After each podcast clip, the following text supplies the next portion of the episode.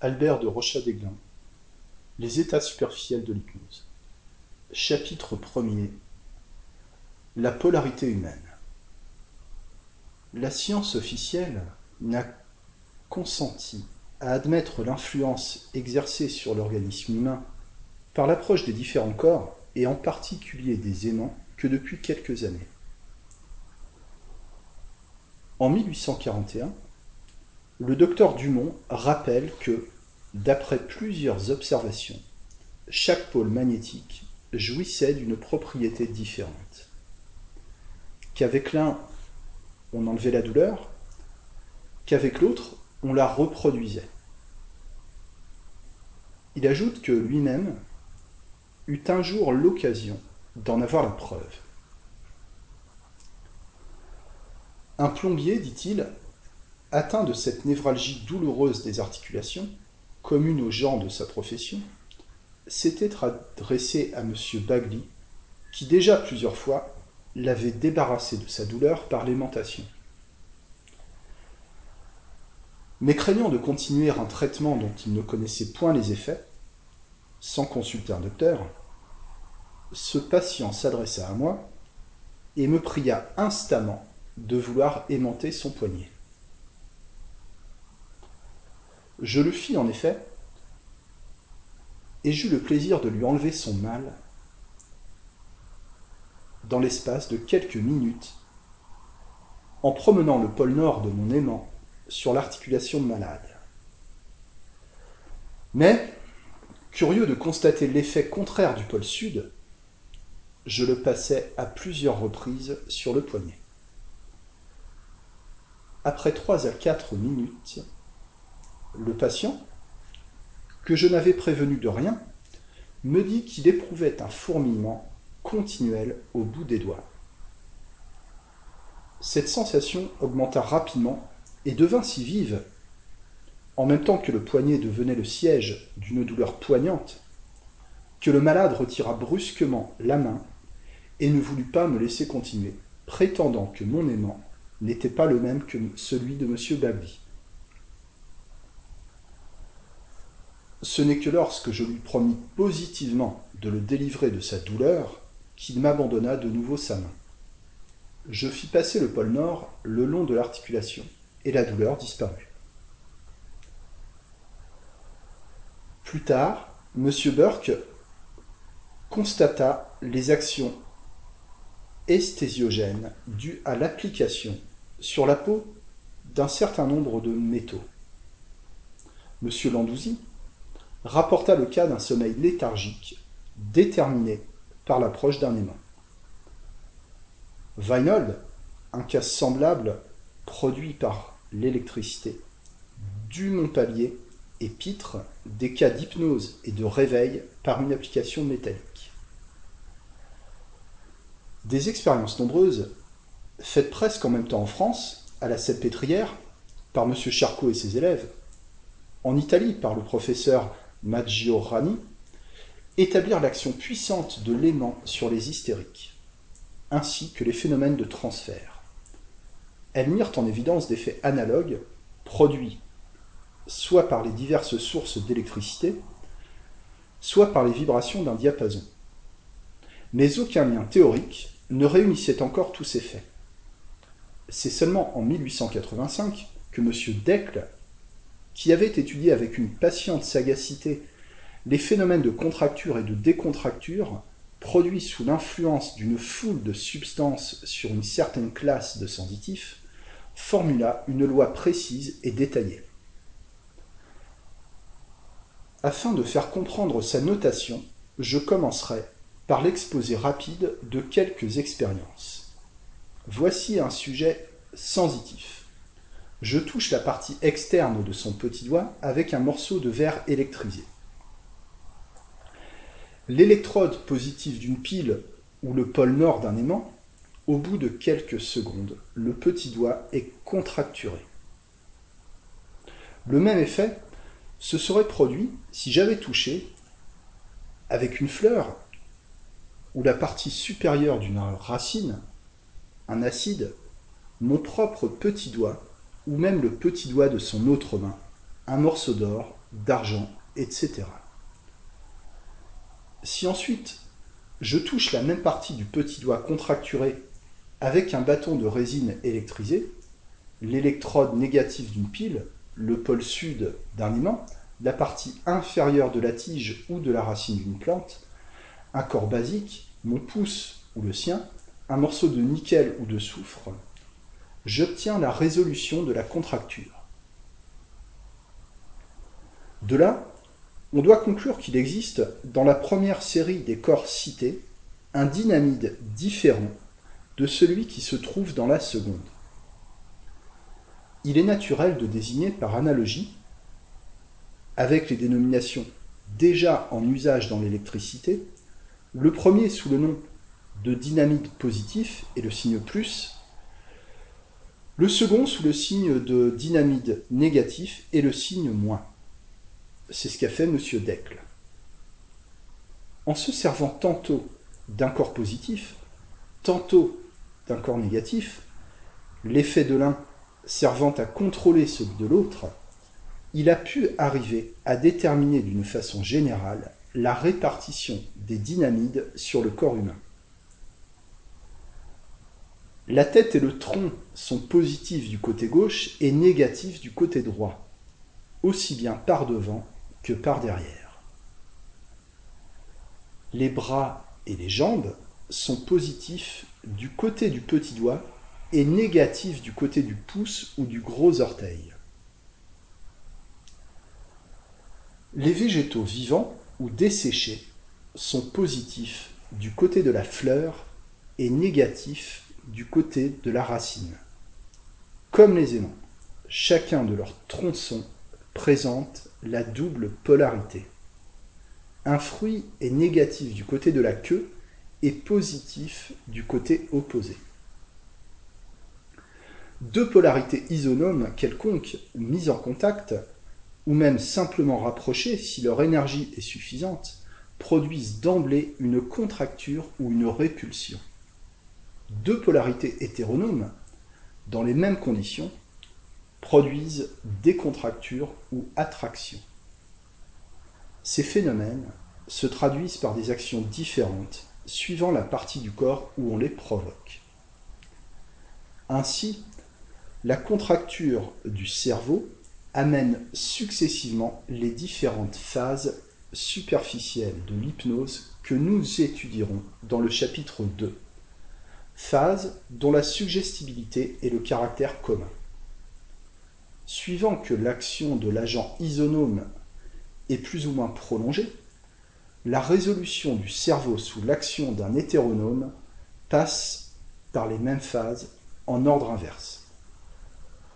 La répartition de la polarité que nous venons d'indiquer, d'après M. Decle, est celle qu'on trouve d'ordinaire mais elle paraît ne pas être constante, même chez le même individu. J'ai vu une inflammation causée par un clou sur un côté du cou inverser la polarité du tronc d'un sujet.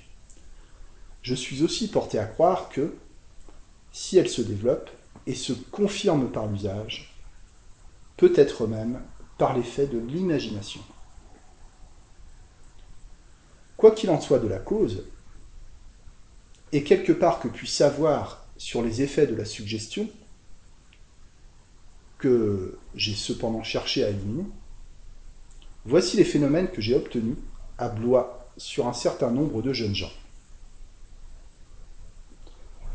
En moins d'une minute, j'endors Émile en lui posant les fleurs d'un bouquet de violettes sur la partie gauche de la tête. Il a les yeux ouverts, a conservé la flexibilité des membres mais a perdu toute sensibilité. Un flacon d'ammoniac débouché sous son nez ne provoque pas le moindre mouvement. J'approche de sa main, à 20 cm de distance, un aimant en fer à cheval, de telle manière que le pôle nord soit en regard du petit doigt et le pôle sud en regard du pouce.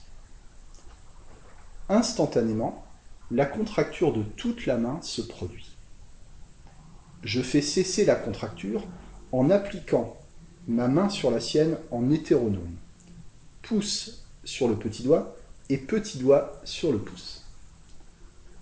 Je soulève l'un de ses bras et sur la partie postérieure de l'épaule, je pose une carotte du côté de la tige supérieure, signe plus.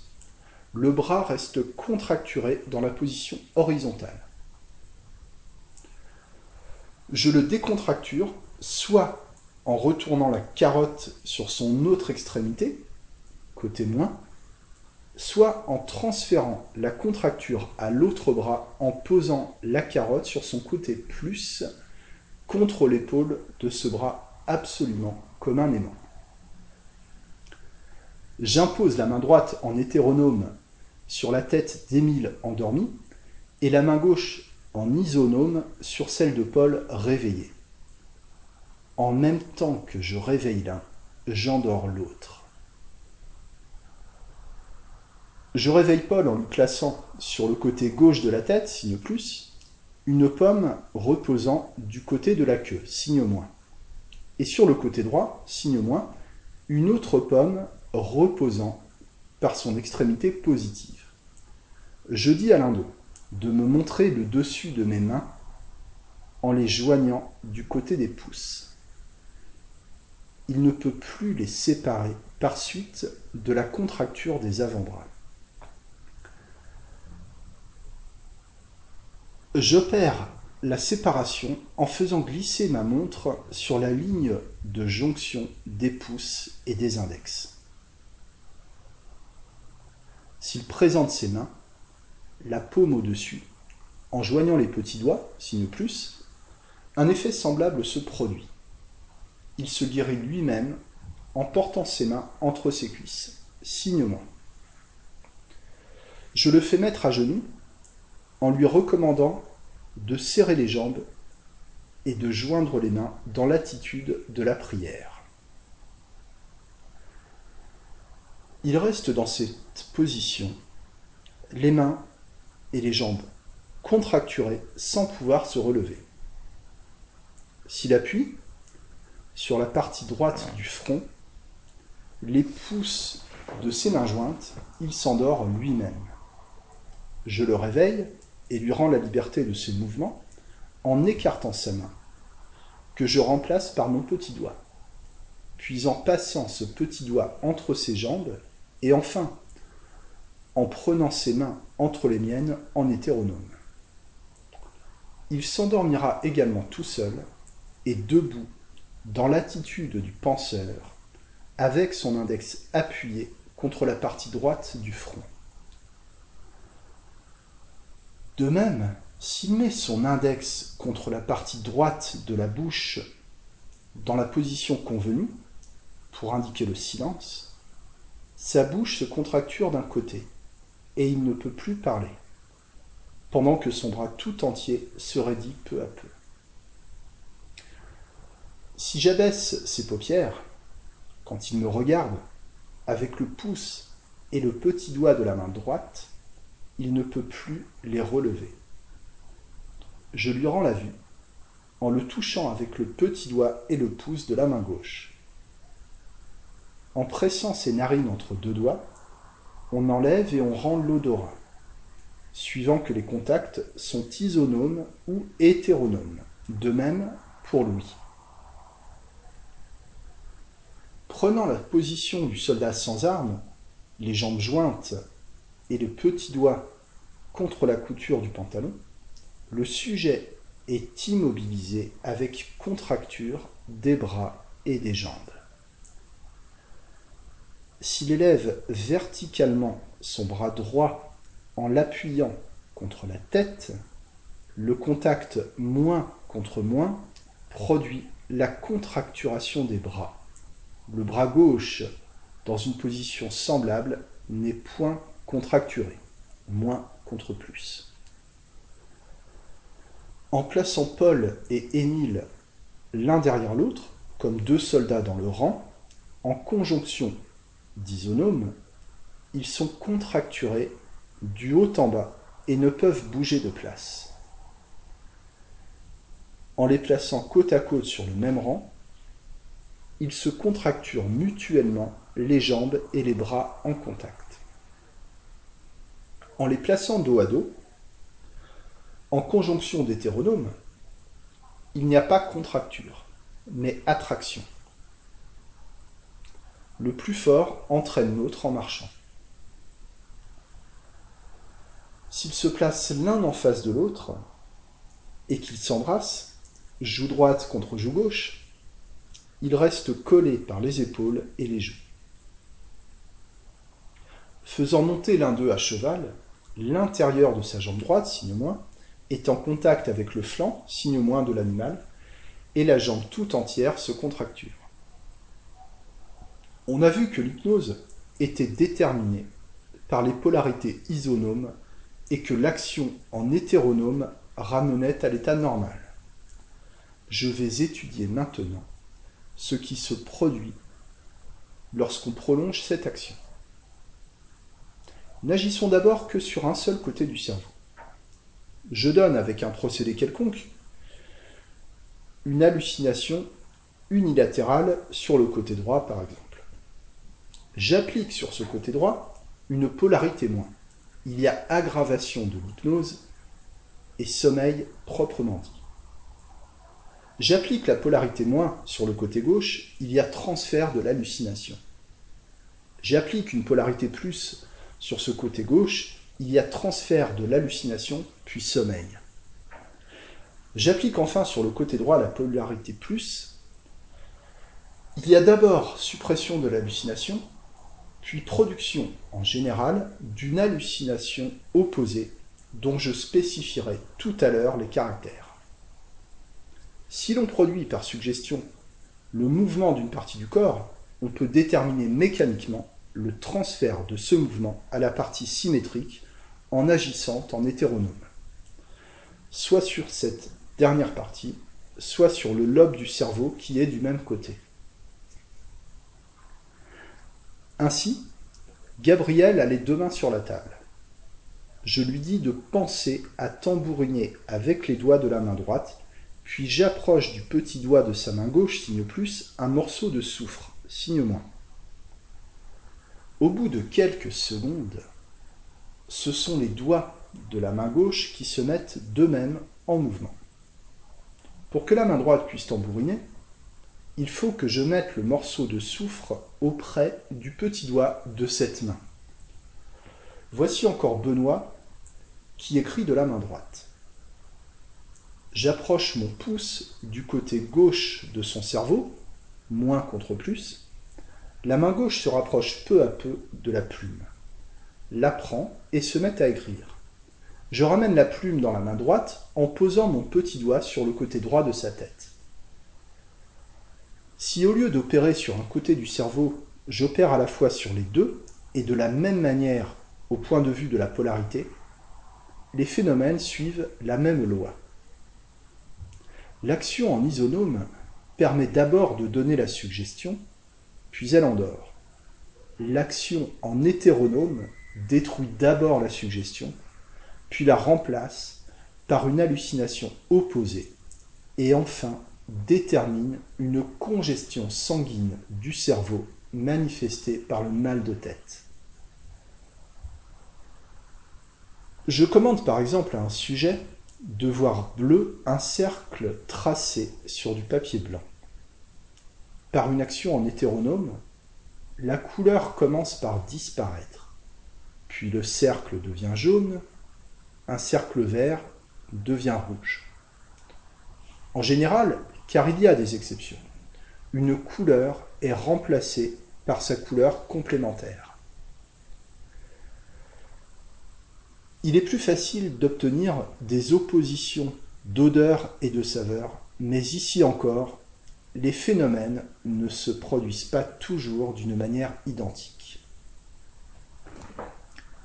Voici pour trois personnes sur lesquelles j'ai essayé les résultats obtenus. En suggérant un son aigu, j'obtiens comme opposé un son grave. Pour l'un des sujets, j'ai fait l'expérience avec un piano et je suis arrivé de proche en proche à déterminer la note moyenne, c'est-à-dire qui se produisait par hétéronome. c'était le Ré de l'octave du milieu. Ceci, naturellement, n'a rien d'absolu.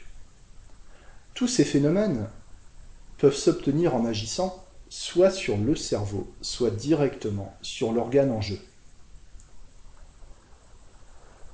En agissant sur la sensibilité, on obtient des effets analogues. À la suggestion du pincement par les ongles succède celle du pincement à pleine peau. À celle de la piqûre avec une épingle, celle du contact avec un corps moussu comme le bout du doigt. À celle du grattement, celle du chatouillement, etc. Pour les souvenirs suggérés, je les fais disparaître et reparaître à volonté, sans déterminer autre chose que des espèces d'oscillations, d'oubli, dont je n'ai pas bien pu me rendre compte. La concentration de l'attention sur un objet déterminé a au contraire, souvent, pour complémentaire, la non-existence de l'objet pour le sujet.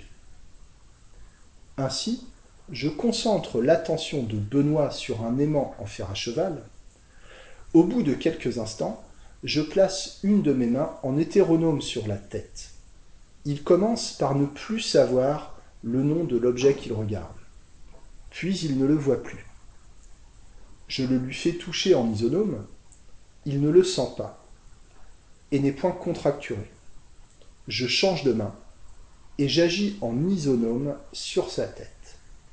Sa main se contracture avec force, il sent, voit et reconnaît les noms. De même pour un piano. L'action en hétéronome le rend invisible. On peut jouer tout ce qu'on voudra. Le sujet qui, dans son état normal, tombe en extase à la suite de quelques accords, reste complètement insensible à tous les sons qu'on peut tirer du piano. Un sentiment suggéré succède en employant les mêmes procédés un sentiment contraire. Je prescris à Benoît, mis en état de crédulité par l'occlusion des yeux, d'être en colère contre son frère. Quand il ouvre les yeux, il entame des récriminations contre cet enfant j'agis en hétéronome d'une façon quelconque sur sa tête, il cesse d'être en colère, puis cherche à excuser la pécadille qu'il vient d'exposer avec aigreur. De même, je commande brusquement à Marie d'aller embrasser Monsieur I. Elle hésite d'abord, puis cède à l'obsession et s'avance vers lui. À ce moment, j'agis à distance par derrière en hétéronome. Elle s'arrête, se met à rire puis allonge une gifle à la joue qui s'avançait pour recevoir un baiser. De tout cela, il faut conclure que l'action en hétéronome, quand elle est unilatérale, a pour effet de porter l'influx nerveux du côté où elle est appliquée, et par suite de déterminer de ce côté la réalisation de la sensation ou de l'acte est dans la pensée du sujet. Si l'action est bilatérale, on peut admettre simplement pour fixer les idées, qu'il s'établit deux courants de transfert en sens contraire, d'un lobe du cerveau à l'autre, et que ces deux courants commencent par se rencontrer en annulant ainsi leurs effets, puis produisent, par leur pression l'un contre l'autre, un effet contraire. Messieurs Binet et Ferré ont observé des phénomènes de même nature en faisant agir des aimants en fer à cheval sur des hystériques. Ils ont constaté qu'il se produisait une série d'alternances entre la suggestion primitive et sa complémentaire. Je suis porté à croire que ce résultat est dû à ce qu'ils employaient des aimants sans se préoccuper de la manière dont agissait chaque pôle.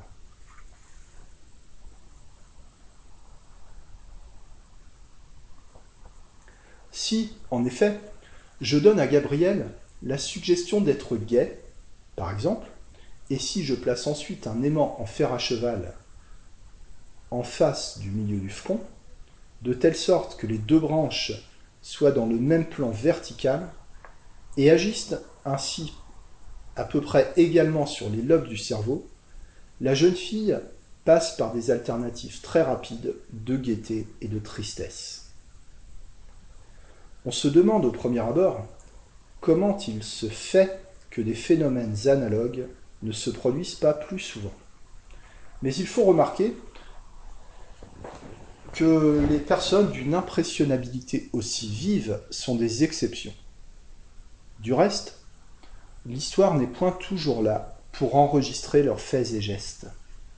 Tous les sujets que j'ai interrogés sentent un malaise vague dès qu'ils prennent des positions propres à mener une contracture, et j'ai souvent constaté qu'ils les fuyaient instinctivement. Monsieur le docteur d'Outrepente, médecin en chef de l'asile des aliénés de Blois, a signalé en ces termes, à la réunion annuelle de la Société de médecine de Loire-et-Cher, une application thérapeutique de la loi de polarité. Deux points. Ouvrez les guillemets. Mademoiselle X, que j'ai eu l'occasion de soigner en dehors de l'asile, est atteinte d'hémi-anesthésie depuis deux ans. Cet état a résisté aux traitements les plus énergiques. Tout d'abord, j'avais employé les différentes méthodes eusthésiogéniques énumérées dans la revue du docteur Romain Vigourou, spécialiste de l'école du professeur Charcot. Les divers traitements préconisés par cet auteur, ne reposant pas sur des données scientifiques bien précises ou déterminées, on peut dire sans crainte d'exagération que ce sont des médications empiriques. En opérant ainsi, je n'ai obtenu que des résultats irréguliers et absolument insuffisants. C'est alors que, mettant à profit les renseignements fournis par M. de Rochat, j'ai appliqué sur la malade un aimant en fer à cheval, de façon à mettre en rapport les pôles de nom contraires, c'est-à-dire le pôle positif de l'aimant en rapport avec le pouce et le pôle négatif en rapport avec le petit doigt. L'effet désiré se produit presque immédiatement, à savoir que l'hémi-anesthésie disparaissait et qu'avec le retour de la circulation, la chaleur revenait dans le membre malade.